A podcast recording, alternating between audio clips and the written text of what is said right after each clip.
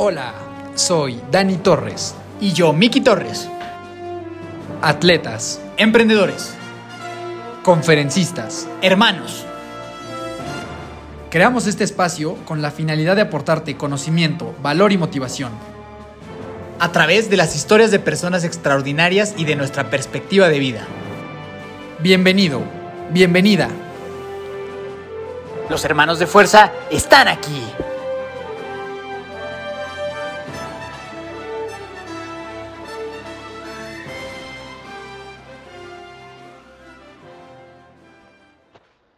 Mi querida familia de fuerza, ¿cómo están todos? ¿Cómo están todas? Dani Torres, muy feliz de saludarlos un lunes más. Eh, Miki, por favor, saluda a toda nuestra familia antes de presentar a los tremendos invitadazos que tenemos el día de hoy.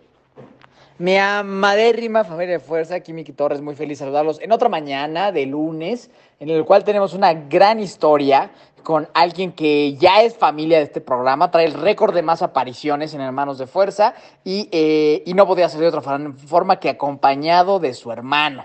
Tenemos episodio de hermanos, sabemos que les encanta, así que los dejo con estos grandes hermanos que definitivamente no te quieres perder, a los cuales le agradecemos un montón estar acá y gracias a ti que estás otro lunes con nosotros, te amamos por siempre, así que mi querido Dani, por favor, ¿de quiénes se trata? Es correcto, en esta ocasión tuvimos la oportunidad de platicar con los hermanos Hernández, Ismael y Emiliano. Ismael y Emiliano Hernández son hermanos y pentatletas. Ismael ya consiguió la medalla olímpica en Río 2016 y actualmente es un exitoso ejecutivo de Mastercard en Nueva York. Por otro lado, Emiliano se encuentra en la búsqueda de clasificar a los Juegos Olímpicos de París 2024 para perseguir el mismo sueño que su hermano. En el episodio del día de hoy hablamos principalmente de el espíritu competitivo que existe entre hermanos, cómo el apoyo de un hermano te puede sacar adelante de la adversidad y cómo mantener la cercanía con tu familia a pesar de vivir a miles de kilómetros de distancia. De verdad es un episodio que no te puedes perder. Sin más, te dejo con esta increíble conversación con Ismael y Emiliano Hernández. Mis estimados hermanos Hernández, Ismael y Emiliano, ¿cómo están? Muy bien, muy chingón. Hola, muy bien, muchas gracias, gracias por la invitación. No, pues muy felices de tenerlos por acá, como lo platicábamos afuera del aire, el Ismael ya es, ya es parte de la inmobiliaria de Hermanos de Fuerza, o sea, todo, se la vive aquí con nosotros, entonces estamos muy contentos que, que en, en ter, tercera ocasión que está con nosotros, pero ahora tenemos a, a, a Emiliano que, nos, que, nos, que lo tenemos desde París, entonces estamos muy contentos acá de tener a los hermanos Hernández. Y pues para que la gente los vaya conociendo, por si no, por los que no lo conocen, y el Ismael ya respondió a estas preguntas, pero yo creo que han, cambiado en, a lo largo del tiempo. Entonces vamos a contestarlas los dos, ¿va? Para que los conozcan un poco más. Y vamos a iniciar con cuál es el mejor consejo que alguien les ha dado. Eh, atrévete, atrévete a lo grande. Yo creo que eso es eh, parte fundamental de mi vida y no importa si es en el lado deportivo, en el lado, lado corporativo, de, de, emprendedor, yo creo que eso es, esa es la, la meta para tener una vida más, eh, al menos en mi, en mi perspectiva, pues mucho más satisfactoria. Chingón. Y por allá, ya Emiliano, ¿cuál sería para ti? Eh, para mí, yo también iba a decir por ahí una de Atrévete, pero ya mi hermano me ganó. Pero prefiero cambiarla por algo como disfruta lo que haces. Este es un consejo que me han dado muchas personas, varias personas. Eh, disfruta lo que haces, disfruta día a día para que el día de mañana no te arrepientas, ¿no? De que a lo mejor este, no hiciste algo que te gustara. Entonces es lo que hacemos tanto mi hermano como yo, disfrutar todos los días y disfrutar el trabajo que hacemos, el entrenamiento y toda nuestra, nuestra vida en sí. Grandes consejos. Ahora vámonos con lo contrario. ¿El peor consejo que les han dado o que han escuchado? Eh, ¿Para qué haces eso si ni vas a ser bueno? ¿no? Yo creo que cuando alguien te, el, opuesto, ¿no? Al atrévete, cuando alguien te, te dice con extrema cautela, no lo hagas porque nadie lo ha hecho, no lo hagas porque es imposible, eh, creo que, que, crea limitantes en, en, nuestro, en nuestra narrativa, en, nuestra, en nuestro pensamiento y pues sí, o sea, cuando alguien te dice, no, pues es que nadie lo ha hecho, no lo hagas, no te atrevas, ¿no? Yo creo que eso es lo... Por ahí muchos sueños han terminado, por ahí muchas frustraciones han empezado y, y creo que eso es de los peorcitos que he escuchado. Venga, por allá. Y el mío es, este, obsesiónate con algo, ¿no? Este, ponlos todos los huevos en una canasta, porque por ahí, este, pues es algo que, que en el deporte se da, ¿no? Que es poner todos los huevos en la canasta del deporte y a lo mejor se dan los resultados, a lo mejor no se dan, pero el hecho de obsesionarse, el hecho de tratar de forzar cosas, a lo mejor a, a veces nos lleva a errores, nos lleva a no disfrutar el camino, que es el consejo, pues que a mí me ha cambiado la vida. Y entonces es, es eso, ¿no? O sea, el, este, tienes que hacer las cosas a como dé lugar y que pasen, pues no, no es así la vida y pues entre más la disfrutes, entre más relajada tengas las cosas y más opciones tengas, pues mejor. Está muy, muy chingona la respuesta esa. Eh, y la siguiente, díganos algo que pocas personas sepan sobre ustedes. La primera vez Ismael nos contó que se había casado en la cárcel, que fue, no, no sé si tenga un dato más curioso que ese. Ese sigue siendo el más curioso. Definitivamente. A mi querido Emiliano, a, a, ver si tienes algo más curioso que eso. Y mi dato, yo creo que más curioso, complementando el de mi hermano, es que yo fui el padrino de bodas de, de esa, de esa ida a la cárcel. Padri, fui padrino de boda, bodas en la cárcel. También es un gran dato curioso. Definitivamente gran dato curioso. Siguiente, si pudieran tener un, tener un superpoder, así tipo los Vengadores, la Liga de la Justicia, ¿cuál escogerían y por qué? Vas, Emiliano, empieza. Yo escogería el poder volar porque siempre me ha gustado estar en las alturas, siempre me ha gustado ver el mundo desde un avión, el mundo desde las montañas. Por ahí se, se asimila un poco a, a, un reto que tendré que hacer más adelante de subir el monte Everest, de ver el mundo desde allá arriba. Pero sí, yo, yo escogería volar. Ese reto, ese reto suena que nos vas a tener que platicar más a profundidad ahorita que lleguemos al, al programa. Por allá, mi querido Ismael. Eh, va, va, va, a ser, va a ser un superpoder muy ñoño, pero, pero me, ha, me he encariñado mucho con los libros últimamente, ¿no? como una eh, opción de sabiduría, como una opción de conocimiento. Eh, poder super leer, ¿no? O sea, leer todos los libros en, en el mundo y, y, poder entenderlos y analizarlos, eso, eso me gustaría. Ok, ok, un superpoder diferente que nunca habíamos tenido por acá. Eh, siguiente, si pudieran invitar a tomar a un, ca un, café a quien fuera de la historia de la humanidad, vivo o muerto, ¿a quién sería? Vas a mí. Yo escogería a Lionel Messi porque es zurdo igual que yo y porque siempre que juega veo que disfruta, veo que lo hace con una diversión, con ganas de trabajar en equipo, que es algo que me gusta mucho y son muchos valores de los cuales veo reflejados en, en él, ¿no?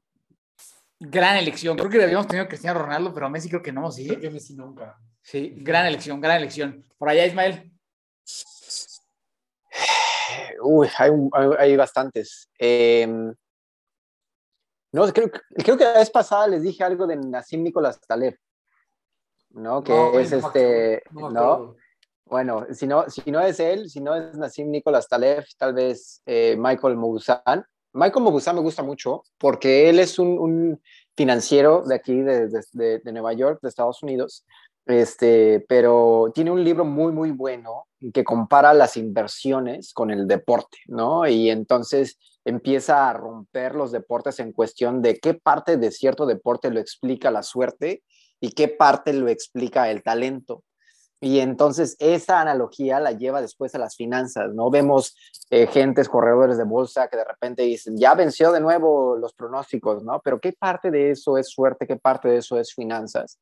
Se me hace algo muy interesante. Y, y yo creo que a, él le, le, invitaría un café, dos cafés, tres cafés, los que me aguantaba para, para poder compartir con él todas esas enseñanzas. Se me hace bastante, bastante interesante. Perfecto, y, y, justo yéndonos por esa línea, para la última pregunta, recomiéndonos una película, una serie y un libro. Base, mi empieza. No, tú empiézale, porque de libros no sé mucho, no, no se crean. no, este, película, eh, Gladiador, porque es este, luchar por tus sueños, trabajar. Creo que también Buenísima. mi hermano por ahí puede escoger la misma. mm. Este, una serie. La serie creo que se llama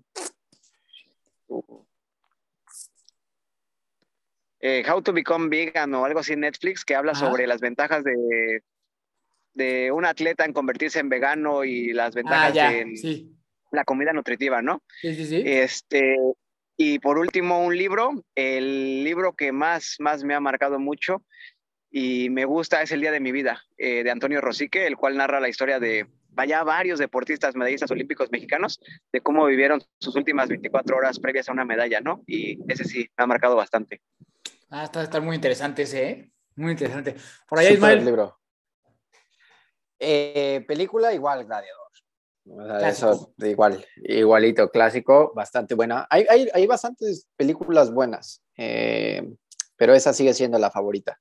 Eh, serie, eh, híjole, The Mandalorian, Gran serie. mm, fan de Star serie. Wars, fanático de Grogu. Sí, sí, no, no hay error. Ahí con eso no hay falla. No, no, serie esa. Y ya viste que va a salir la nueva de Obi-Wan que no vi. Uf. O sea, se, se ve muy interesante, Pues- sobre todo se ve muy interesante, sí. Y este libro, eh, libro, eh, uh, Fooled by Randomness de Nassim Nicholas Taleb. Eh, eh, ¿Qué otro, güey? Porque ese- fue el que recomendaste la primera vez porque yo de ahí me lo eché. sí, sí, sí, sí, sí. ¿Qué otro? Em, Van a ¿cuál pensar que no lees. ¿Cuál- Sí. cuál leyendo? Ah, espérense, no. eh, ¿Saben, saben? Si les gusta la, ciencia ficción, hay, hay uno muy bueno que se llama Project Hail Mary, que es del mismo autor del Marciano. Este, muy buen libro. Ese es muy, muy buen libro. Eh, si les gusta la ciencia ficción y si les gusta algo un poquito más de, eh, de negocios, eh, ahorita hay un libro muy bueno que se llama CEO Excellence y que habla de cuáles son esos rasgos que tienen los CEOs más exitosos del mundo, ¿no? Cosas que le podemos aprender a, a ellos. Eh, se me hace muy interesante porque es como un metaanálisis, un metaestudio de cosas que se han hecho bien. Y para los que van a ser papás o escuchan el, el podcast y están preparándose para una familia, eh, hay una autora que se llama Emily Oster, eh, que habla sobre este, esta cuestión de estudios de metaanálisis, sobre crianza, sobre embarazo, sobre cómo educar a tu hijo, ¿no? Este, cuestiones pues bastante interesantes como pues qué tanto está prohibido el consumo de alcohol durante el embarazo, ¿no? Son mitos que ella se, se, se, se mete a romper, este, y está bastante interesante. Perfecto. Pues ahí ya tenemos muchas recomendaciones, ya, ya más o menos fueron conociendo a, estos cracks que tenemos aquí el día de hoy. Y pues ahora sí, vámonos eh, de lleno a la historia. Tengo mucha curiosidad. Ya muchos conocemos la, la historia de, de Ismael aquí en el programa. Yo quiero saber si a Emiliano también le aventaban el dinosaurio o no, o cómo, cómo fue esta, esta relación de hermanos. Mi querida familia de fuerza, aquí Miki Torres interrumpiendo este gran episodio para contarte sobre algo que me cambió la vida. Y eso es el deporte de fondo. Por muchos años de mi vida estuve seguro de que el deporte no era para mí. Fracasé en el fútbol, en el gimnasio y muchos otros deportes. Hasta que un día corrí un 5K y cambió mi vida para siempre. Cinco años después hice un Ironman. Más allá del tema físico, el deporte de resistencia me hizo una mejor versión de mí mismo, de forma integral, cuerpo, mente y alma. Y por eso te quiero invitar a que desafíes tus límites y lo que has creído sobre ti. Únete a nuestra familia de fuerza, donde junto con nuestros socios de Even te acompañamos y ayudamos a hacer tu sueño realidad. Envíanos un DM o visita la página even.mx diagonal hermanos para más información. Gracias a Even, Cadence Pro y Aéreo MX por hacer esto posible. Y pues nada, nos vemos en la meta. Sí, digo, ahorita antes de entrar en eso, ahorita que tocabas el tema de Full by Randomness, es un libro muy interesante que yo creo que a muchos financieros o, gente que hace trading y demás no les va a encantar porque va a atentar contra este ego que, que, pues, todos tenemos. Justo hace poco eh, escuchaba acerca de un experimento muy interesante para comprobar este tema de cómo mucho al final del día en cuestión de inversiones y, y, sobre todo de mercados de valores y demás tiene que ver con la suerte. Entonces era un experimento en el que ponían a 100 personas de estas 100 personas dividían 50 y 50, unos apostaban a que el mercado subía y otros al que el mercado caía, ¿no? De ese 50-50, alguien terminaba teniendo la razón, ¿no? De pura aleatoriedad.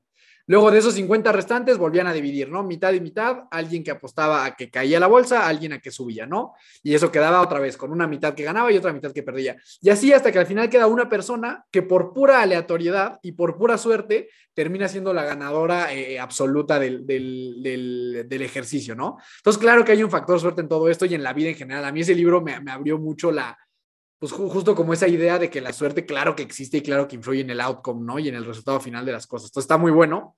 Eh, pero bueno, ahora sí, eh, mis estimadísimos hermanos Hernández, a mí me interesa saber un poquito cómo, cómo se vive la persecución de un sueño en conjunto como hermanos. Es decir, en algún momento, pues Ismael 2016 logró conseguir lo que hoy, Emi, tú estás buscando.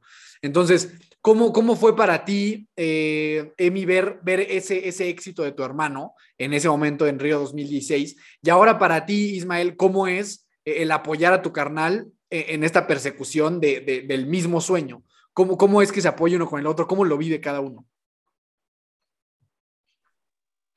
Pues yo que viví Río de primera fila, la verdad es que fue un proceso bastante, bastante bonito en el cual pues lo pude acompañar entrenando, lo pude acompañar ahorita en París, pues si fuera ese caso, pues estaríamos aquí entrenando los dos. Entonces fue un proceso en el cual pues yo vi el proceso de la medalla, ¿no? Yo vi el proceso de todos los días, el trabajo de todos los días y aprendí lo más que pude de mi hermano. Por ahí lo triste es que cuando mi hermano acaba, yo todavía sigo, entonces ahora yo hago los viajes solitos, ¿no? Pero no, este, fuera de eso, la verdad es que aprendí mucho de mi hermano, aprendí mucho del trabajo en equipo, de la constancia, del cómo él confiaba con su equipo de trabajo, ¿no? Y es yo creo lo más importante y lo que él me ha aportado ya que está del otro lado. Él ha intentado que no caiga los mismos errores que él ha tenido, que le costaron llegar a Juegos Olímpicos, para que yo, el momento en el que pueda llegar y en el momento que tenga que llegar, eh, lo haga de la mejor forma posible y disfrute esa competencia. Entonces, por ahí el trabajo en equipo y el trabajo que mi hermano hace ya recorriendo esas millas fue, fue bastante bueno y pues por ahí me ayuda con su consejo y su aviso diario. Perfecto.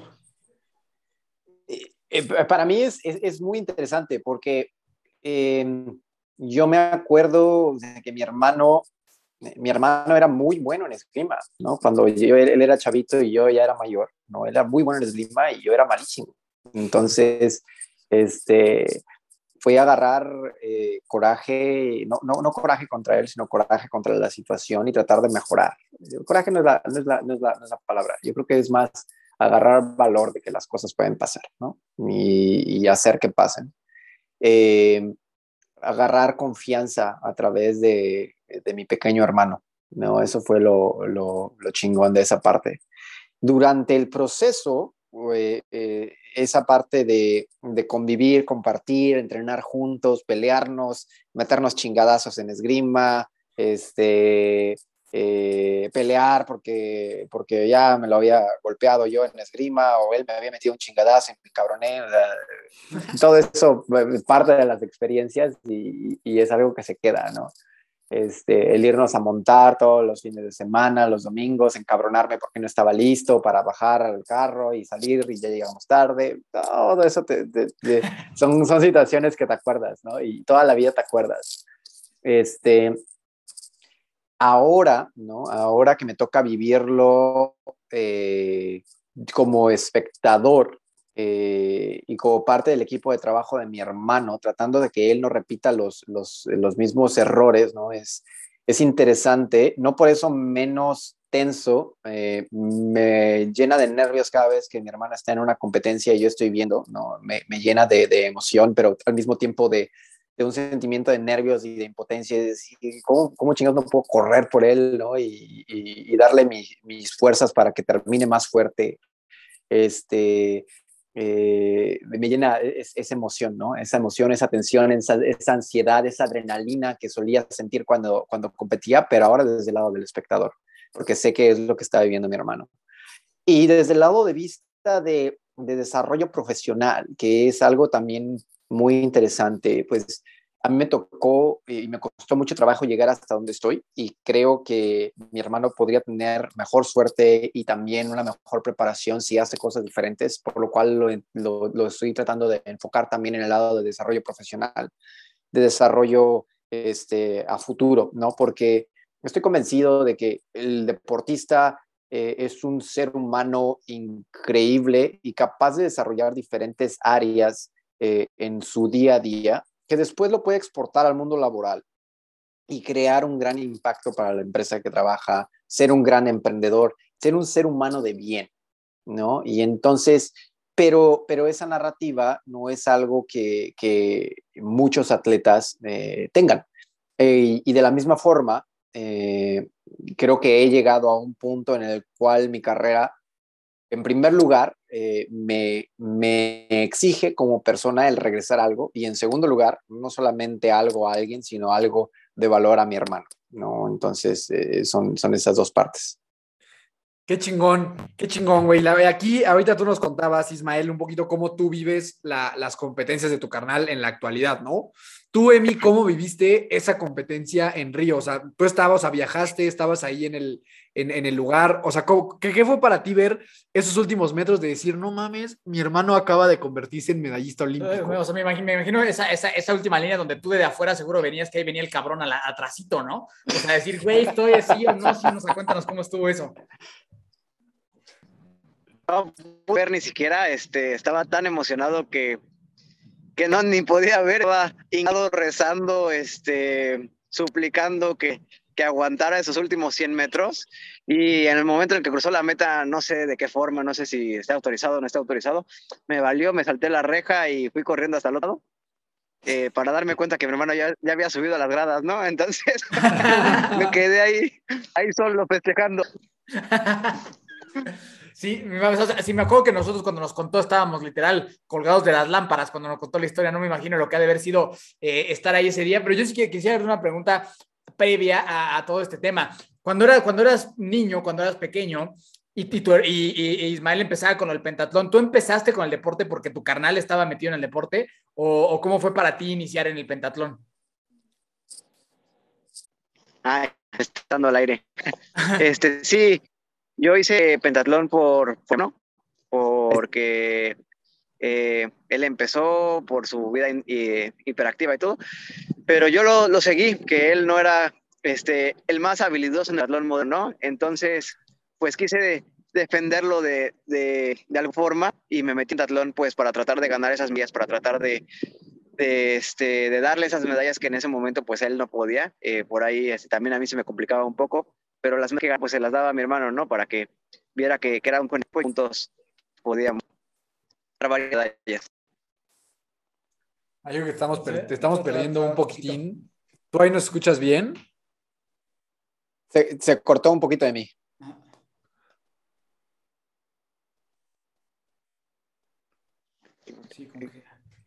Se trabó un poco. Se, cortó.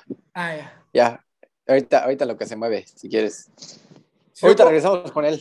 Ahorita volvemos con Emiliano. Pero cuéntanos tú esa parte, eh, mi querido Ismael, porque justo como que por lo menos para mí, cuando yo, cuando yo empecé, digo, malamente y con cero talento a jugar fútbol, pero, pero esa fue la razón porque aquí mi compañero empezó también en el tema, ¿no? Pero como hermano mayor para ti, ¿cómo era decir? Pues ahí viene este güey atrás, ¿no? O sea, como que viendo un poco lo, lo como esta responsabilidad que seguro tú también has, has de haber sentido como de hermano mayor, ¿sabes?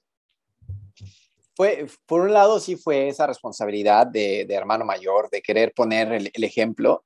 Eh, por otro lado, también eh, tenemos, ocho, tenemos ocho años de diferencia, mi hermano y yo, ¿no? Entonces, pues parte de mi vida, pues la crecí, eh, pues sí, o sea, crecí casi como hijo único hasta que llegó mi hermano.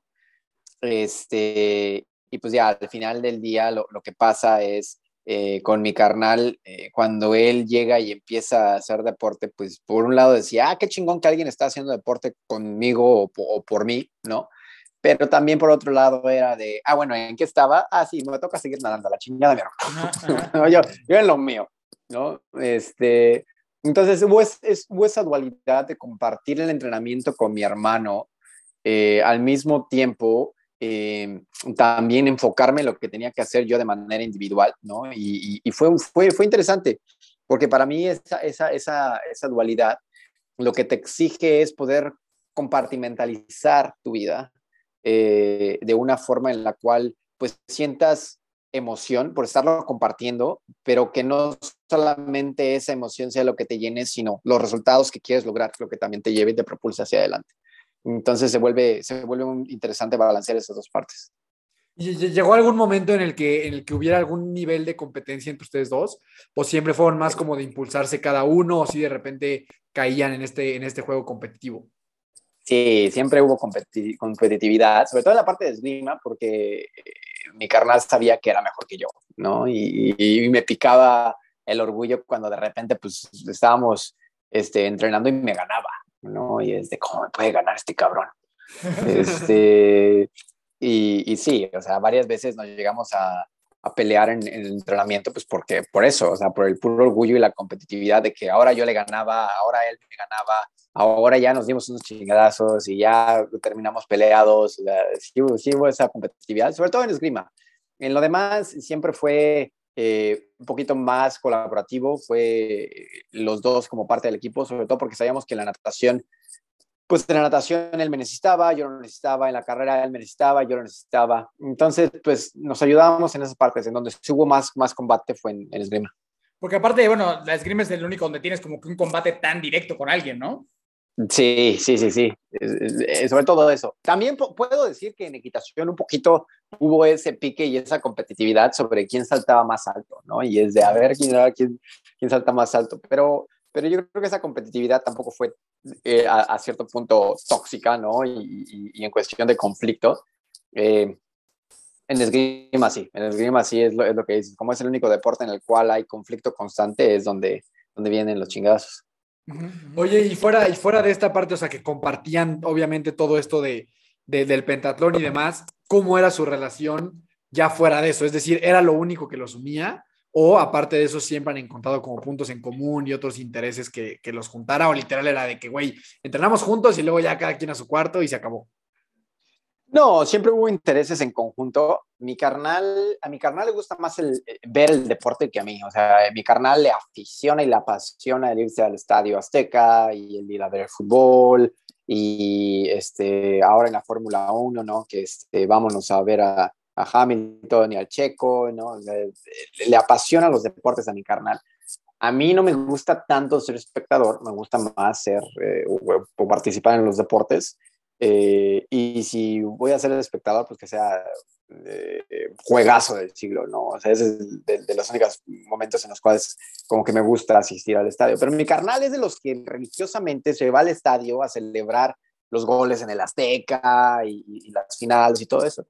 Entonces siempre hubo esa, esa pequeña división entre las cosas que le gustaba a mi carnal y a las cosas que a mí no me gustaban, pero siempre como que encajábamos en esos momentos en el cual pues era un partido de final, no, pues vámonos, entonces ya llegábamos los dos, ¿no? Este, eh, cuestiones más de, eh, de escuela, eh, por lo mismo que, está, que, que, tenemos ocho años de diferencia, no tuvimos mucho em, eh, mucho tiempo en conjunto en el cual estuvimos como que en la misma escuela. Eh, de hecho, nunca estuvimos en la misma escuela. Y, y, eso como que no ayudaba a que, a que conjuntáramos la parte eh, educativa. Sin embargo, hoy en día, ¿no? Lo que pasa es como mi hermano tiene la ambición de estudiar aquí en Estados Unidos y como ya me aventé ese caminito, lo puedo asesorar sobre cuál es el caminito a seguir.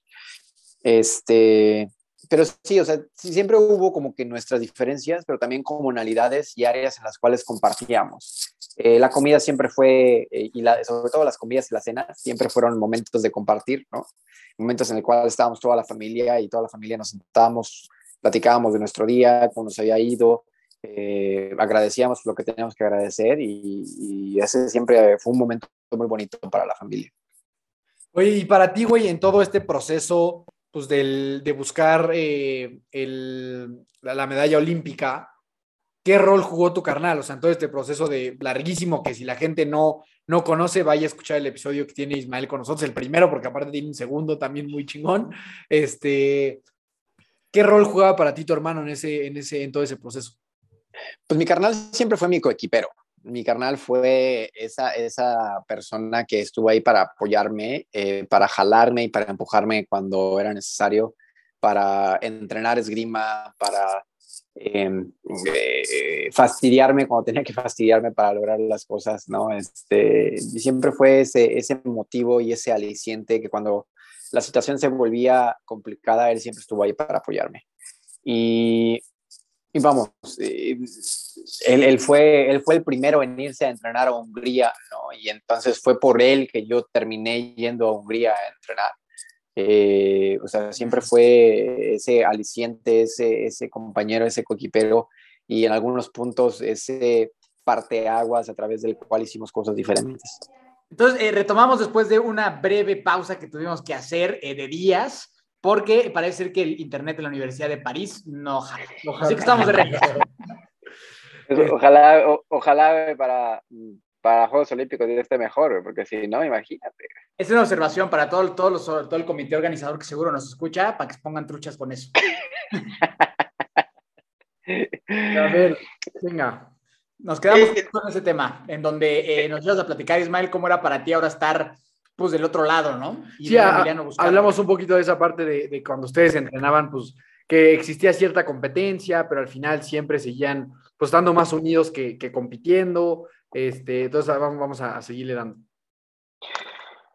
Eh, siempre hubo la, la competitividad, estando entrenando, siempre estuvo esa, esa competitividad, tal vez en el área de esgrima más que en cualquier otra, en, en cualquier otra área, pero, este, pero siempre existió esa competitividad. Eh, a- a- lo, interesante es cómo se transforma de competitividad a, eh, a compañerismo, ¿no? Que, fue al final del día eh, gran parte de lo que convivimos y de lo que hicimos durante tantos años. Emiliano y yo entrenamos mucho tiempo juntos. Eh, él fue de repente en varias ocasiones el primero en moverse y yo lo seguí. Eh, en el caso de Hungría, él fue el primero en irse a Hungría a entrenar este, el verano a, a Szekesfehervar y yo lo seguí, eh, que es un pueblito a, a, a una hora de, de, Budapest.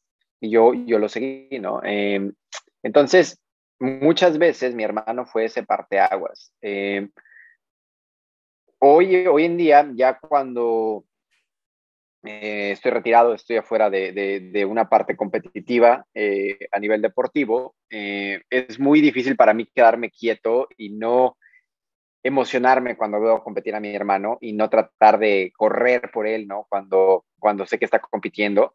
Eh, y desde un punto de vista no deportivo, sino profesional, eh, de, eh, me corresponde el, el a veces eh, comunicarle y compartir mis experiencias con él después de lo que he vivido, después de esta parte, después de la medalla, ¿no? Eh, la parte de venir a estudiar una maestría en Estados Unidos, la parte de estar viviendo en Nueva York, trabajar en Mastercard, eh, que al final se alinea o, o, mi hermano tiene su propia definición de éxito, su propia definición de a dónde quiere llegar, pero eh, sabemos que hay pasos que debe de tomar, ¿no? Para llegar a ese, a dónde quiere llegar, y esa es la parte que pues me corresponde a mí compartirle y, y esos pequeños puntos de sabiduría que, que, a mí me costó, ¿no? Llegar hasta donde estoy y que espero que para él sea el camino todavía mucho más, más tranquilo y más fácil.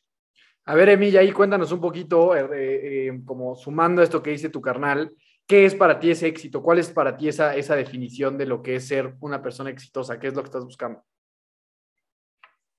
No, pues este, yo ando buscando, pues, ser feliz, disfrutar eh, lo que hago, como te había dicho, siempre he buscado disfrutar cada día de mi vida y cada acción que realizo.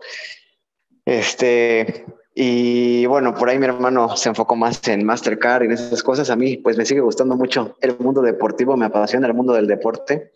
Eh, quisiera por ahí estar algunos, en algunos años en la NFL, en la NBA y manejando, manejando esas, esas grandes personalidades, ¿no? Pero pues paso a paso y como bien, bien mi hermano lo dice, pues todo es un proceso, ¿no? Y que quién mejor que alguien que ya, ya lo recorrió y ya sabe por dónde es el camino y, y que me conoce tan bien como, como mi hermano, ¿no? Sabe eh, que a veces eh, soy un poco descuidado, que a veces este, me da flojera algunas cosas, pero pues él sabe cómo, cómo motivarme, cómo sacar lo mejor de mí y pues que, que logremos ese objetivo, ¿no?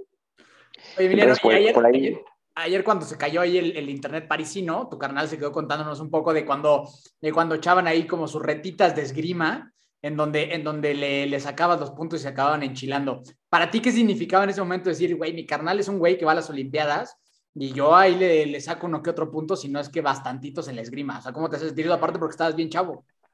Sí, no, bastantitos. O sea, yo creo que yo ganaba 10 y él ganaba una. Este, sí, sí, eran bastantes. Pero, pero no estamos aquí para contar eso. no, Hoy sí, no, sí, no, pero era muy, muy divertido poder ganarle a mi hermano, poder ver este, cómo se enojaba. Pero ya cuando llegó el momento, pues de la verdad, ¿no? Ya cuando ahora sí necesitaba de trabajo en equipo y todo eso, pues intenté ayudarlo de la mejor manera posible y tirar lo mejor posible para prepararlo con lo que se fuera a enfrentar, ¿no? Es que eso está increíble, porque ayer Ismael nos contaba que tú fuiste como una parte pues, muy importante de esa preparación, ¿no? O sea, que tú eras como su training partner, por decirlo de alguna forma, y pues eso está, está bien chingón, que tu carnal sea la persona que te lleva a, a poder mejorar. Me imagino que para ti, sobre todo porque tú tenías, ¿qué? 16, 18 años, ¿no? Sí, tenía 18. Este, justo, pues me agarró la última parte de mis años de juvenil en el pentatlón moderno, lo cual también me ayudó bastante el poder entrenar con, con el que más adelante sería un medallista olímpico, porque pues también logré unas buenas competencias por ahí en los juveniles. Pero sí, fue, fue bastante divertido, fue bastante trabajo en equipo, como bien dices. Y lo más importante que, pues yo creo que fue el, el, sentimiento de familia, ¿no? Porque si eran campamentos largos, lejos de casa, lejos de los tacos, lejos de la comida mexicana, de la cultura mexicana, en países como por ejemplo Alemania, ¿no? Que, que este, puta, no, no, no tienen nada como de familia o ese sentimiento como mexicano, ¿no? Entonces ese, ese sentir de que estamos pues todavía eh, juntos y que todavía eh, al lado de de, este, de un cuarto eh, está mi hermano y el poder sentir que, que, este, de cierta forma el sentimiento hogareño y el sentimiento de casa, aunque no, no todavía no hubiera tacos, ¿no? Porque ni mi hermano ni yo sabemos cocinar tacos en, en París o en Alemania, este, pues sí aliviaba un poco más las cosas. Oye, y hoy para ti, o sea, ahorita pues obviamente tú cuentas con un equipo pues multidisciplinario para llevarte a este objetivo que, que tienes de Juegos Olímpicos y demás, así como, como Ismael lo tuvo en su momento. Para ti en ese equipo hoy, tu hermano, ¿qué rol representa? Porque me imagino que debe ser una figura muy importante. O sea, yo me imagino yo buscando a lo mejor, digo, en nuestro caso ha sido, ¿no? O sea, por ejemplo, yo, o sea, mi hermano, por ejemplo, hizo el Ironman 73 antes que yo, ¿no? Y ahora hizo el Ironman Full antes que yo. Entonces, pues para mí, claro que se convierte en una persona muy importante dentro de mi equipo de trabajo para lograr esos objetivos, alguien que ya atravesó esa meta que tú quieres cruzar, ¿no? Entonces, en este caso, para ti, Ismael, ¿qué figura representa en, en toda esta travesía que estás, que estás recorriendo? Mi hermano en el esquema de trabajo figura como lo que fue mi papá para, para él.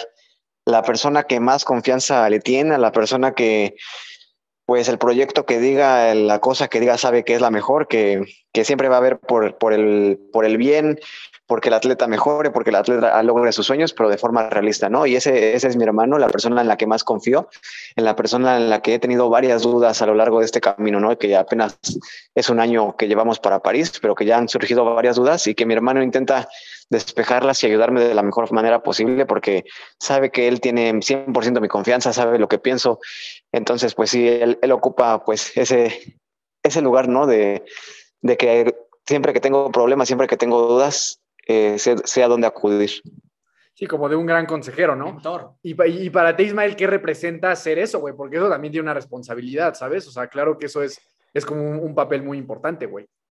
Exactamente, Peter. Tú sabes que un gran poder conlleva una gran responsabilidad. Exacto, güey, exactamente. Eso, güey. Siempre, siempre, cuando alguien dice eso, enseguida pasa una fatalidad, güey. no, eh, para, para, mí es, es un, gran, un gran orgullo y, y, lo sabe mi carnal, que siempre voy a estar ahí para, para apoyarlo y para tratar de eh, ayudarlo. Eh, a veces, muchas veces, el 90% de las veces va a tener que él ir solito, ¿no? Y, él es el que compite, él es el que se avienta los chingadazos, él es el que se avienta a la alberca, el que tira, ¿no? Al final del día, lo, lo, lo más que puedo hacer es tratar de ayudarlo a despejar dudas y tratar de enseñarle el caminito en la forma en la cual a mí me funcionó.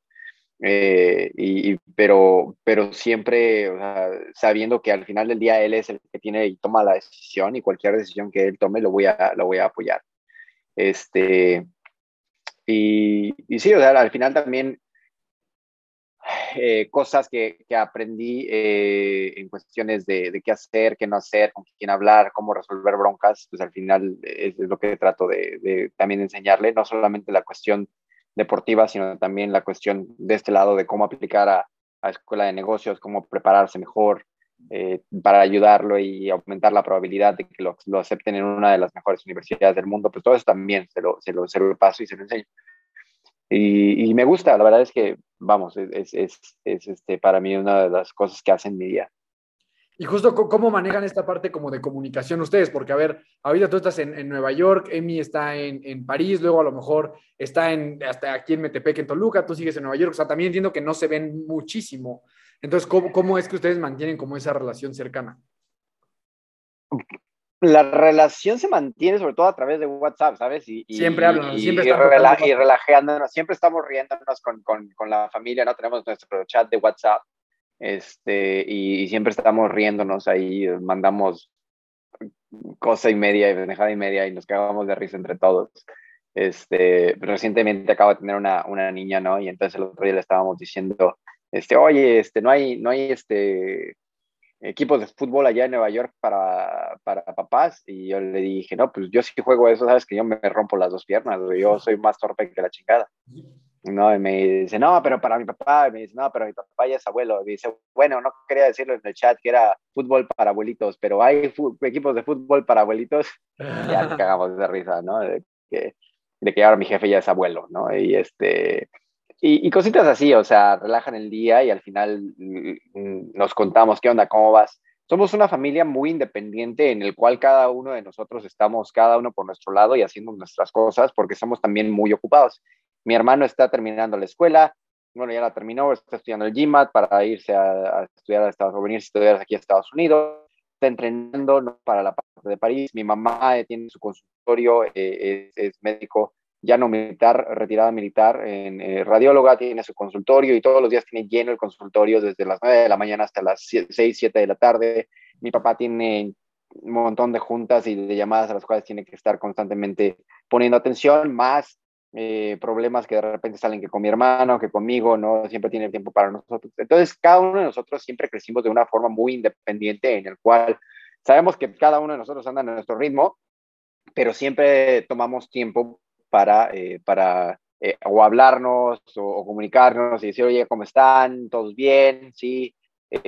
cuando, estábamos, cuando estábamos juntos, ese tiempo era la cena ese tiempo era, y ayer es que les, les, platicaba un poquito, que, que las cenas para, para, para, la familia eran muy importantes en cuestión de que todos llegábamos, eh, mi mamá eh, también llegaba a trabajar y era en ese punto, pues vamos a, cocinar, o ella cocinaba, cenábamos todos juntos, ¿no? Y platicábamos de cómo nos había ido nuestro día, cuáles habían sido las complicaciones, eh, escuchando a mi papá Mm, cómo lidiaba con muchos de los, conflictos que tenía en el trabajo, también aprendí, ¿no? O sea, cómo lidiar con conflictos en el trabajo que hoy en día eh, ocupo. Y, y, vamos, eh, aun cuando no, aun cuando hay distancia, eh, hay una comunicación constante en la, con, la, con, la, familia y también con, con, mi hermano. O sea, con mi hermano hablo también constantemente en cuestiones de, este, qué onda, cómo te sientes, cómo has preparado para la competencia, cuestiones de la universidad, cuestiones de que ahora dónde vas a entrenar, si te vas a París, todo eso lo, lo, lo, platicamos.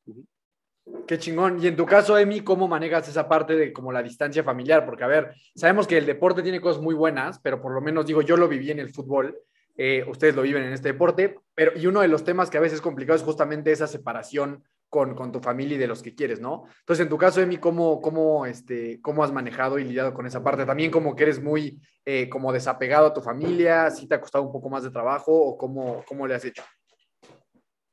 No, yo creo que yo soy el más familiar de todos. Yo soy el que más le pega estar lejos de casa y por ahí, por ahí este, hay un futbolista famoso que se llamaba el Jamaicón, ¿no? Y el mal del Jamaicón, pues es cuando el buen Jamaica se fue, creo que a Europa o no sé a qué club se fue, pues se regresó a la semana o a las, al mes, no me acuerdo bien, porque ya extrañaba su casa. Pero a ver, regrésate ahí.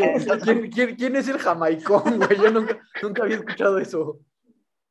Sí, por ahí es famoso, hay que, hay que googlearlo por ahí, no, no me acuerdo su nombre, pero sí, se, conoce mundialmente como el jamaicón. Y luego, a ver, cuéntanos, ¿qué pasó con ese güey? José Villegas, mira, sí, se llama José Villegas el jamaicón. en Qué grande José Villegas. A ver, oye, perdóneme, es que no, no, no, no, recordaba. Es, es un gran apodo. Ajá, y luego, ¿qué pasó? Entonces, ese güey, ¿qué pasó?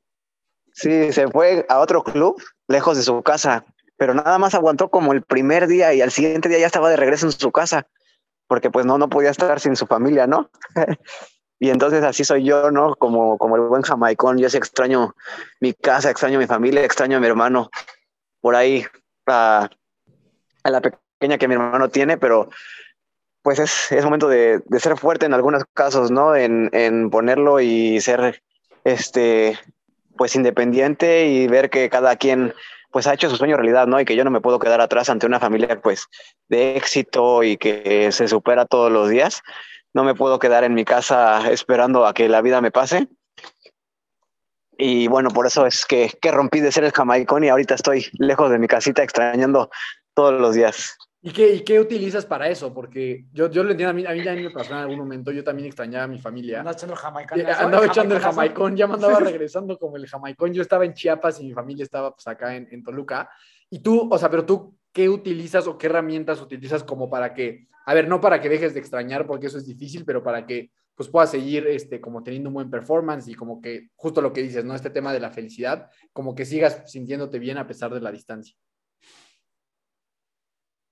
a través de prueba y error, digo, no sé si mi hermano lo mencionó, pero el primero que fue a una universidad de Estados Unidos fui yo. este, y apliqué el buen jamaicón, me regresé al primer semestre. mi, papá me mandó para no regresar, pero pues yo, yo no aguanté, ¿no? Como, como pollito regresé a, al nido después de un semestre, no me quise volver a ir. Y después de esa experiencia de, de un sueño frustrado, ¿no? Porque a lo mejor sí quería estar en Estados Unidos, pero era más el, el extrañar a mi hermano, el extrañar a mi mamá, el extrañar en mi cama. Pues no, no me permitió seguir adelante con, con ese, de, ese sueño de, de, estar en Estados Unidos estudiando pues mi licenciatura, lo que iba a, iba a hacer en ese caso. Y desde ahí eh, eh, comencé a aprender que, que si el miedo, la tristeza pues se devora la mayor parte de mi día, la mayor parte de mi energía, pues jamás, jamás voy a lograr cumplir mis sueños, ¿no? Jamás voy a poder este, hacer algo, jamás voy a poder este, vivir todo lo que yo he soñado. Y es eso, ¿no? Este, el seguir soñando despierto, el seguir buscando ese, esa, esa velita de esperanza, el seguir tratando de sumar más, más y más experiencia para que algún día, pues todo valga la pena, ¿no? Oye, Ismael, ¿y ustedes como familia, cómo era, cómo, cómo fue ese tema de decir, ahí, ahí viene de regreso el jamaicón? O sea, ¿cómo fue para ustedes esa onda? Siempre nos cagábamos de risa. no, a ver. Eh, eh, eh, Sí, sí, yo también me he, tenido esos, esos, esos, momentos. me acuerdo cuando tenía 12 años que fui a, mi primer campamento internacional, fui a Canadá. Eh, a la semana estaba hablándole, a, los tres días estaba hablándole a mi papá. Y es que qué chingados hago aquí. Mi papá estaba de, pues voy por ti. Y, no, yo me quedo aquí que la chingada. pues ya, o sea, yo, yo, yo, yo este, también o sea, lloré ¿no? desapego familiar este, y, es algo que también a, mí me pegaba, ¿no? Eh, para mí, el, el, más bien siempre hubo ese, esa cosquillita de, eh, bueno, a los 15 años después me fui a Hungría un mes. A los 15 años después me fui a Hungría un mes y ya después de ahí empecé como que a, expandir un poquito mi, mi eh, estancia en lugares donde estaba mi familia. Eh, cuando mi hermano regresó de, de, de, San Antonio, porque estaba estudiando en San Antonio, este, para mí dije, ¿por qué te regresas, güey? O sea, ya estás allá, ya con eso, o sea, tienes, estás entrenando en donde deberías estar entrenando, en Slima. Y gran parte de por qué se regresó es porque estaba también parchando el entrenamiento de pentatlón, o sea, lo habían reclutado en la universidad para ser este eh, para ser esgrimista. Y mi carnal sabemos que por muy bueno que sea no es esgrimista. La apasiona correr la apasiona nadar la apasiona montar caballos no y, tirar o sea es un pentatleta. Y también eso fue una de las partes decisivas para mi carnal porque él estaba él estaba parchando también allá los entrenamientos. Entrenaba como para ser esgrimista y de repente cuando ponía se, metía a nadar se metía a correr. Pero sabíamos que dentro de, de, de su ser de su esencia no existía eh, o, no, y mi carnal quería ser pentatleta. Entonces, al final del día, pues sí, mi carnal se regresa por esa razón y, y sí, o sea, lo bienvenimos y dijimos, vamos a hacer las cosas de la mejor forma aquí, métete a una universidad donde puedes estudiar lo que quieras, lo que te guste y al mismo tiempo compaginarlo con, este, con, con el deporte. Al final, eh, yo también tomé esa decisión en su momento, me tocó decidir entre si quería ser doctor y seguir con la, la, línea familiar que era estudiar medicina. Del lado de mi mamá todos son doctores, hermanos, cuñados, todos. El único que no es doctor es mi papá. Este, y, y, yo, yo debía tomar la decisión entre si seguía la línea familiar y me ponía a estudiar medicina o cambiaba y estudiaba algo diferente. Y entonces en el, cambiar algo y el estudiar algo diferente, para mí en esa decisión eh, consideré eh, el deporte como, como una, una piedra angular y como algo que quería conservar en mi vida. Y así fue que al final decidí estudiar economía en el TEC de Monterrey, que me ayudaba y me daba una beca y al mismo tiempo entendía que iba a estar dedicándome al alto rendimiento deportivo. Eh, y hicimos el mismo, el mismo caso de, el, mismo caso con Emiliano, lo analizamos, o sea, cuál es la mejor universidad en la cual puede estudiar mercadotecnia y le permite, le da una beca, le reconozcan que sea deportista de alto rendimiento y le permitan seguir practicando con libertad. Y al final, eh, mi hermano... la fecha la seguimos buscando, no, no se crean. seguimos, seguimos en esa búsqueda. mi, mi, carnal, mi carnal pues, se metió a la Ibero. Sí, pero eso, por lo que veo en la foto ahí atrás de los lobos, tú terminaste en la Ibero. Sí, acabé en la Ibero y de hecho el que me ayudó a entrar porque no me querían aceptar en la Ibero porque la verdad llegué a medio semestre, bueno, como tres semanas después de que inició el semestre, fue mi hermano, mi hermano tuvo que ir ¿Ah, ahí a pedir favores y a, hablar con 10 mil personas para que me, me, me, ayudaran, ¿no? A, a entrar esos, esas tres semanas tarde. Oye, ¿y, ahí cómo funciona eso, Ismael? O sea, llegas con la medalla colgada a tocar la puerta así del, del, director, ¿o qué pedo? ¿Cómo, cómo, ¿Cómo funciona eso? Sí, así, da el palo. te, bajas, te bajas del carro, te bajas del carro con el cencerro colgando, ¿no? Y, a ver, mucha campana. sí, sí, sí, sí, a huevo. Sí, sí, sí, pues ya. ¿Qué, qué, qué, cómo le ayudamos? Ah, échame la mano, profe. Qué chingón. Oiga, yo, yo, les quiero preguntar algo. Si quieres, empezamos contigo, Emi. ¿Cuál, ¿Cuál, es su visión acerca del, pues del, atleta en México en general, o sea, porque pues sabemos que es un tema muy, muy grande. Tú, e Ismael, o sea, lo hemos platicado juntos un montón de veces. Pero tú, Emi, ¿qué, qué ves ahorita? O sea, ahorita que viene como este, este premium de tu carrera, ¿cómo visualizas eh, tu carrera deportiva en general? Porque sabemos que en México, pues el deporte opera de manera muy distinta que a lo mejor en países como Estados Unidos. Eh, ¿Cuál es tu óptica alrededor de eso? O sea, ¿tú planeas que ir a Juegos Olímpicos y luego seguir involucrado como atleta, este, o de plano pues, similar Ismael, o sea, vas a Juegos Olímpicos, participas, te traes una medalla eh, y luego cambias como, como de giro y buscas otro tipo de, de, resultados y de metas, o qué es lo que tú tienes visualizado con respecto a eso? Pues antes que nada, yo quiero decir que cómo se ve el deportista mexicano, ¿no? Yo creo que como todos los mexicanos somos unos chingones, unos trabajadores y que trabajamos todos los días y buscamos eh, cambiar tanto nuestras familias como las sociedades, como también el mundo y que cada vez más gente conozca pues ese mexicano trabajador y luchador que, que, somos, ¿no? En, el caso de mi futuro, es este, pues sí, es buscar a todo lo que da este París 2024, tratar de, de llegar a, a, esta justa lo mejor que pueda, tratar de, de emular por ahí a mi hermano, ¿no? Que llegó en, en su segundo intento a Juegos Olímpicos. En el primero, pues se le cayó el diente. De hecho, ayer estábamos recordándolo un poco. En el segundo, y yo, pues en el primero me rompí mis tendoncitos y ya en el segundo esperemos que, que lo logre. Eh, y de ahí en adelante, eh, no un giro tan drástico, pero sí quiero seguir en contacto con el deporte. A mí el deporte me gusta verlo 24/7 en la tele, me gusta ver la Fórmula 1, me gusta ver este, el fútbol americano, el básquetbol, les decía eso ayer a estos güeyes.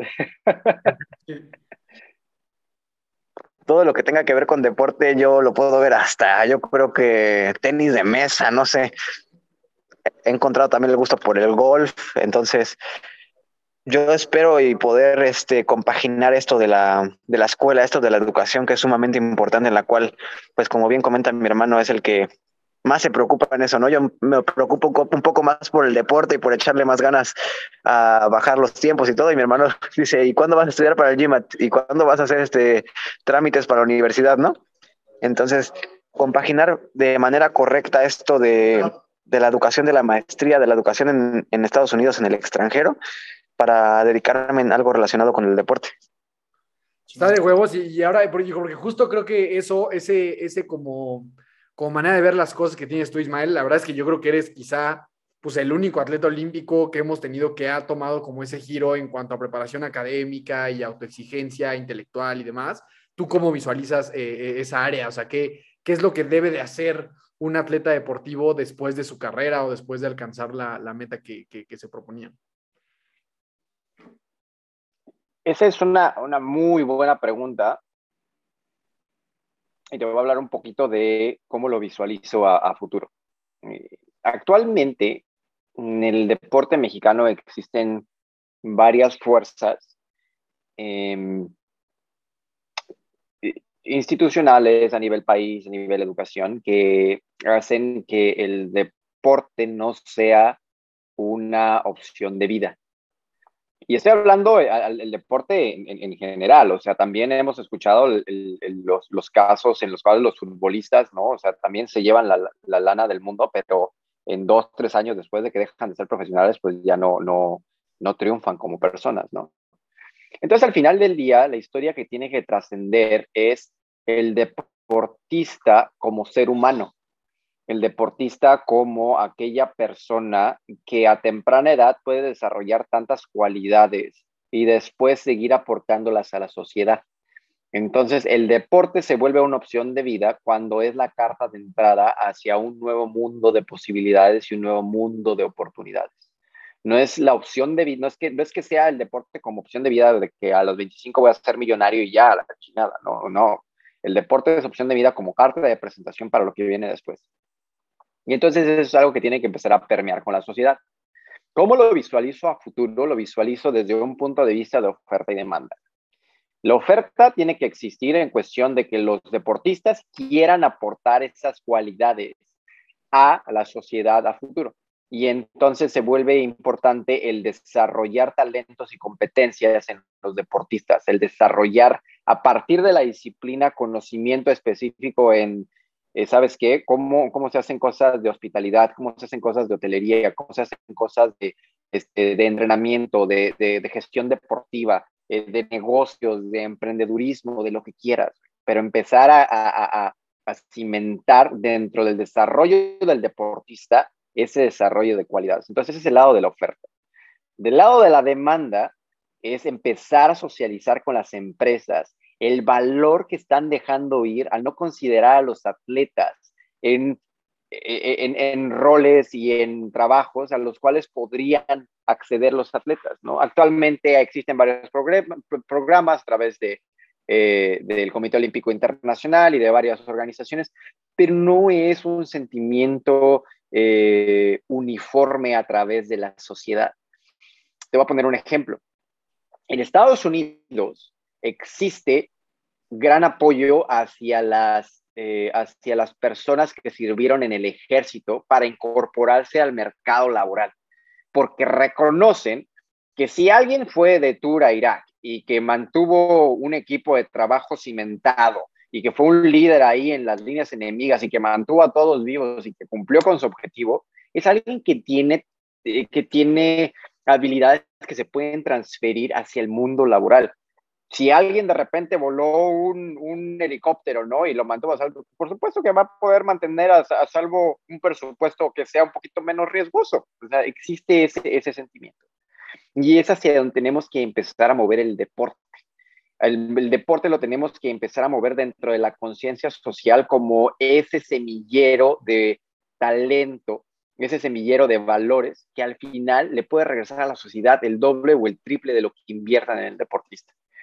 Y entonces te digo, se vuelve un problema de oferta, enamorar a los deportistas de la parte que viene después, de la parte que les puede abrir el deporte y enamorar a las, a las, a las compañías para que acepten a los, a los deportistas. Y entonces es un tira y afloja que, que espero que podamos llegar en algún momento y ese es mi, mi casi mi sueño guajiro, pero es a donde quiero que, que el deporte llegue está de huevos, güey. Yo como que como creo que la manera de, resumir eso que dices es que hoy el deporte se ve como un fin y es más bien cambiarlo como un medio para un fin, ¿no? Creo que, y creo que es una diferencia bastante interesante, güey. O sea, convertir al deportista en un medio para un fin mayor que el cheque de millones de pesos por una medalla olímpica o por debutar en primera división, sino que eso se convierte en un medio para un fin más grande que pueda permear más allá de, lo, de la carrera deportiva de 10, 15, 20 años que se pueda tener, ¿no? Creo que está muy interesante eso. Güey.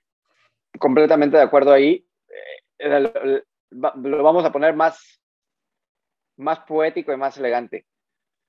Los deportistas pasan toda la vida queriendo subirse al podio, pero nadie les enseña cómo bajarse del podio. Y entonces es a donde tienen que empezar a, cambiar ese, ese objetivo. Hay que enseñar y hay que aprender a bajar del podio.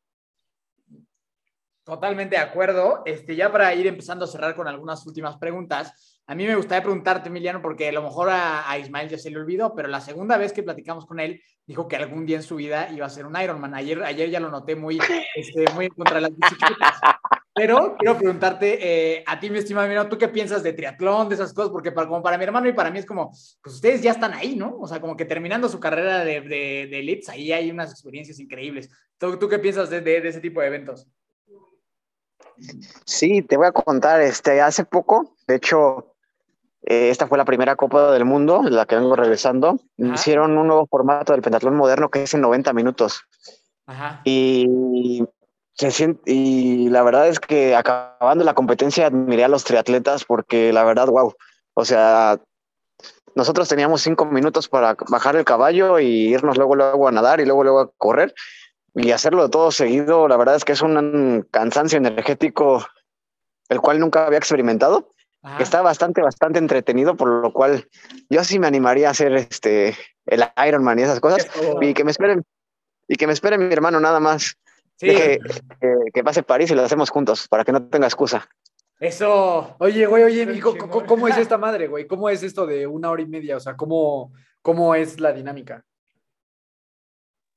Eh, sí, es todo un nuevo deporte, casi casi el pentatlón moderno con esto de 90 minutos, así como partido de fútbol lo quisieron hacer, en el cual este eh, es una prueba tras otra. Empezamos el día a las 8, bueno, no, ya ni siquiera a las 8 de la mañana, a la hora que quieran hacerlo, eh, con equitación. Equitación empieza y va uno tras otro, súper seguido. Al pequeño error ya te bajan y el que sigue y después tenemos cinco minutos de descanso para ponernos las cosas de esgrima y hacemos lo que es una como bonus round, que es uno contra uno. Eh, si ganas te quedas, si tiras contra otra persona y si pierdes pues ya te, bajas y te pones tus cosas de, de, natación. Porque en cuanto tira el último tirador de esgrima, el que va ganando la competencia, empieza la natación y esa la hacemos por hits. Eh, son 200 metros igual que, que, antes, igual que cuando mi hermano pues compitió en Río, eso no, no, ha cambiado.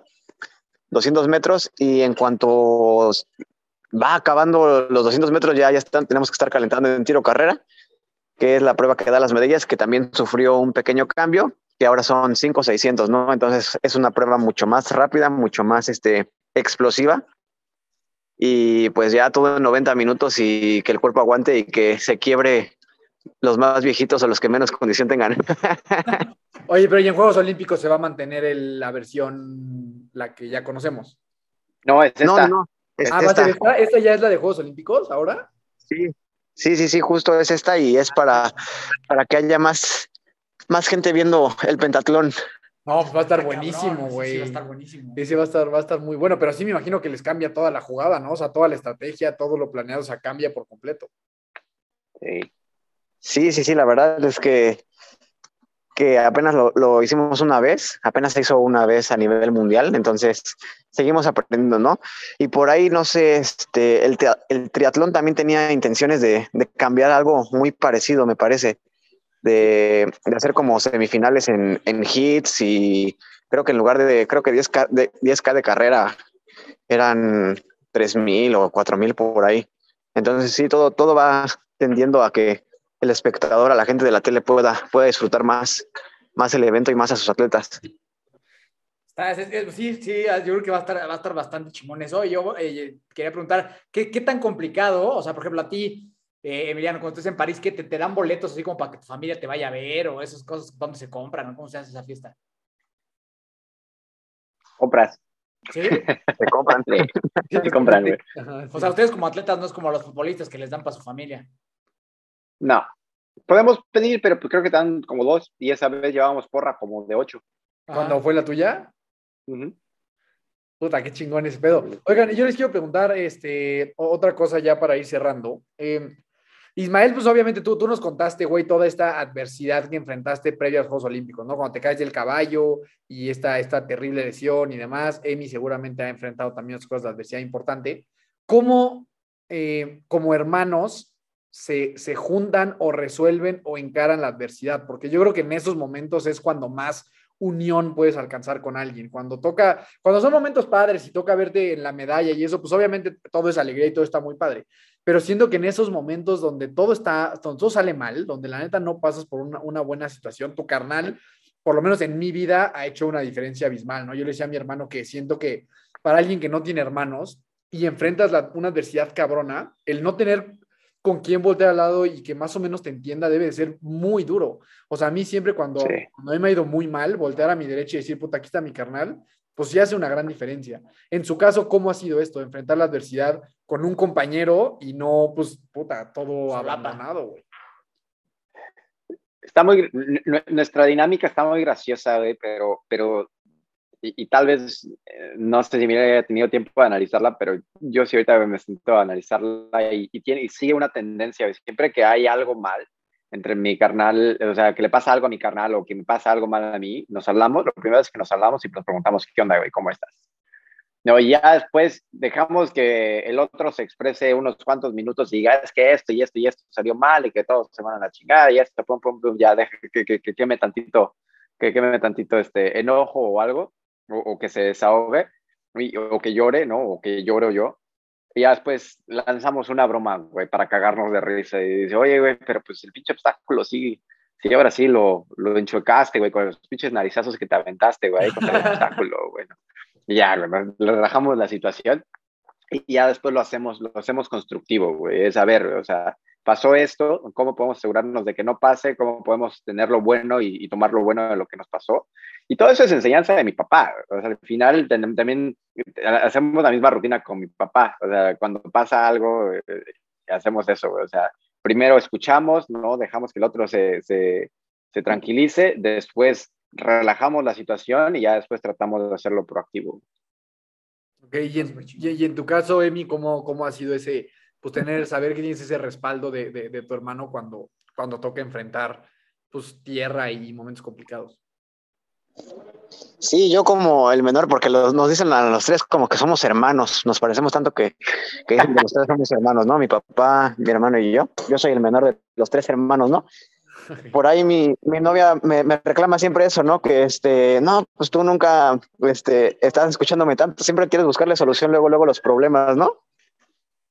Y es que así, así me, me educaron, así me educó mi, mi papá y mi hermano, ¿no? Él siempre ok, ya, este, ese fue el problema, pero ahora vamos a resolverlo, ¿no? Y, y eso es lo que estoy muy agradecido con, con ellos dos, con mi hermano más que nadie, porque es el que más ha escuchado, es el que más me ha defendido a capa y escudo, aunque a veces no tenga yo la razón, aunque a veces este, sea yo el del error, siempre sale a defenderme, ¿no?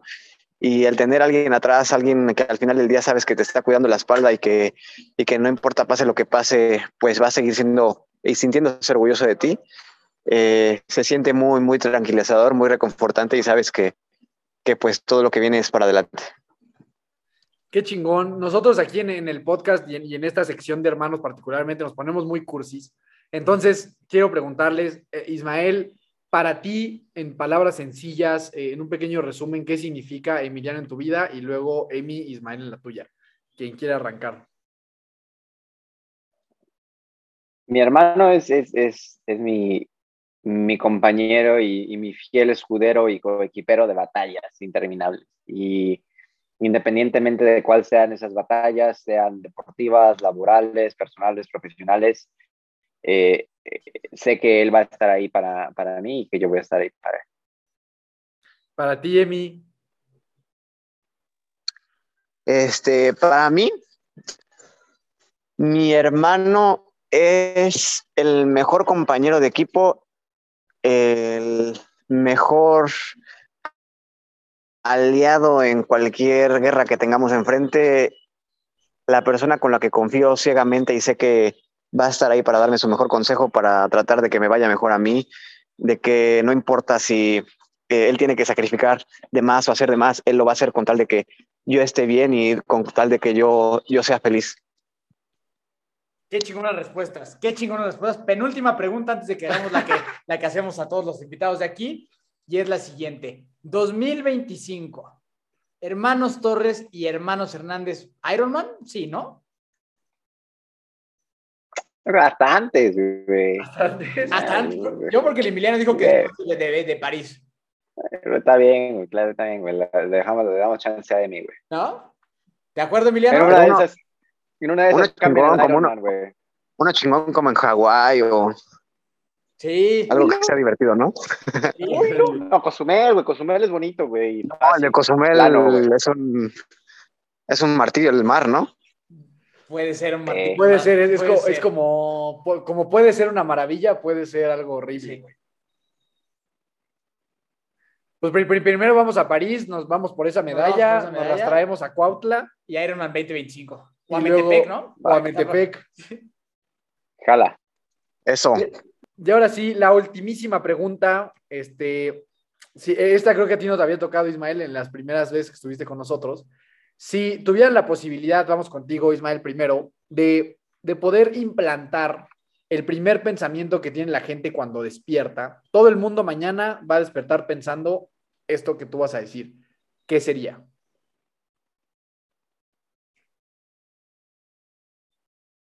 Uh, eso está bueno. Te iba a decir, mañana lo voy a volver a intentar, güey, pero pues si es la primera, güey, no quiero pensar en mañana. Entonces, este, em, gracias. Yo creo que gracias, güey. Gratitud ante todo. Eh, ayuda a, a cimentar el día y a empezarlo con, de una forma positiva, ¿no? Siempre, siempre dar gracias te ayuda a empezar con esa perspectiva de que las cosas pudieron haber terminado o sido peores, pero gracias a Dios o gracias a, a lo que sea, estás vivo y tienes una oportunidad más de cambiar las cosas y hacer las cosas mejor. Ah, huevo, chingón. El tuyo, Emi, la misma pregunta. Me gustó, me gustó el de mi hermano, este, pero yo pondría, este, sigues soñando despierto, ¿no? Muchas veces nos vamos a, a dormir para soñar, para ver ese futuro en nuestros sueños, ¿no? Y estar eh, en las condiciones que queremos, pero ¿por qué no soñar despierto y seguir soñando despierto? Porque son aquellas personas las que hacen día a día, las que trabajan día a día, las que hacen su sueño realidad y las que se sueñan despiertas, pues constantemente. Qué chingón. Fantástico. Buenísimo, pues ¿dónde los pueden, dónde los puede seguir la gente? Eh, arroba ismael.m.hernández en Instagram. eh, ahí es la forma más fácil. Y, y si no, pues por ahí ando. Nada más Ismael Hernández, búsqueme en Facebook o googleenme o algo ahí. Ahí algo aparece. Por ahí sales. Y a ti, Emi, ¿cómo te encuentra la gente? Y yo estoy en todas mis redes como arroba Emiliano Hernández oficial. Yo sí le eché más, más talento que mi hermano ahí. Sí, palomita y Carnales en todo, ¿no? Sí, el, el Emi está hasta verificado, ¿no? Ujú. Sí, por ahí creo que sí. Yo cuando quise verificarme me dijeron, tú no eres una celebridad. Y dije, ah, chinga. ¿Neta? Pues ya. Sí. ¿Y el tuyo, Emi, cómo fue, güey? O sea, ¿qué nomás? O sea, ¿mandaste un correo o de repente nomás te avisaron o cómo fue esa, esa movida? Esa fue una larga historia que también es triste. Cuando intenté entrar al, entrar al hexatlón, por ahí ya, ya estaba cerca y, y me verificaron para, para todo ese tema, pero pues al final no, no entré. O sea, ¿era como parte del proceso de eso? O sea, como que verificaban tu cuenta y luego ya podía entrar. O sea, ya la verificaban como para que ya ellos se pudieran hacer cargo de, de tu imagen y de todas esas cosas. Ah, y luego, pero ya como que al último filtro luego ya no pasaste. No, o sea, ya como que ya no era filtro, ya era como, ahora sí, como ya vas en serio, pero pues como, como los realities todo pasa, así, así pasó. Pero bueno, pues ya te dejaron la palomita, pues ya para siempre. Ah, ¿no? eso sí no me la quitaron, que es lo bueno. Ah, huevo, qué chingón. Pues muchísimas gracias, este, Emi Ismael estuvo de huevos, me la pasé, me la pasé muy bien, de verdad, mil gracias por haber estado con nosotros, me llevo mucho y seguramente la gente también. A mí me encuentran como Daniel Torres con dos O's, en todas las redes sociales sabéis por haber, y de verdad, mil gracias por haber estado con nosotros, hermanos Hernández. Pues, muchas gracias, Gracias. A, todos, a todos los que nos escucharon, amigos como Miki Torres C, nos, nos puedes ver, escuchar en todas las plataformas donde existe un podcast como Hermanos de Fuerza. Y pues nada, nos vemos a la próxima. Recuerda siempre que nunca te rindas y la buena suerte te encontrará.